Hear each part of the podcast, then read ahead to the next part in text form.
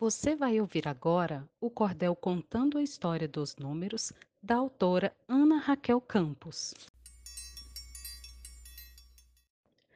A história desse cordel faz tempo que começou, há muitos e muitos anos, quando o povo precisou contar o que possuía para saber o seu valor. Era preciso contar as ovelhas que criavam, contavam também os bois, os peixinhos que pescavam, o trigo que se colhia e os animais que caçavam.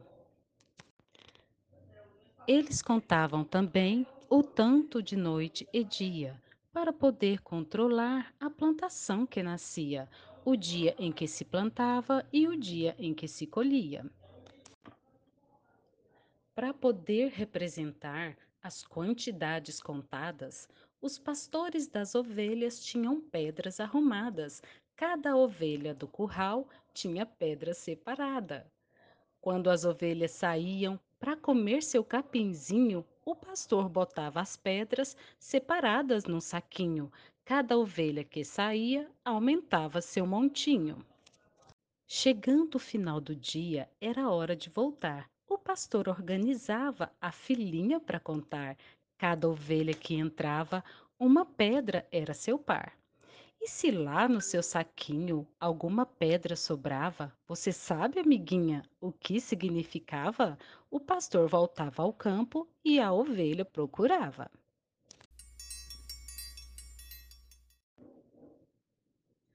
Alguns símbolos escritos as pessoas inventavam, chamavam de algarismos os símbolos que elas criavam, registravam desse jeito as coisas que elas contavam.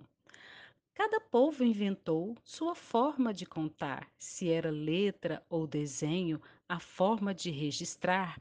Isso já não importava, tinha que funcionar. E os números que usamos, quem será que inventou? Do zero até o sete, oito, nove, quem criou? Vamos então descobrir o povo que é seu autor. O pessoal que bolou os algarismos que usamos foram os povos hindus, já faz mais de dois mil anos, que esses números surgiram e ainda hoje aplicamos. Só que esse algarismo um pouco modificou por causa do povo árabe que o aperfeiçoou, ensinando a muita gente o sistema que adotou.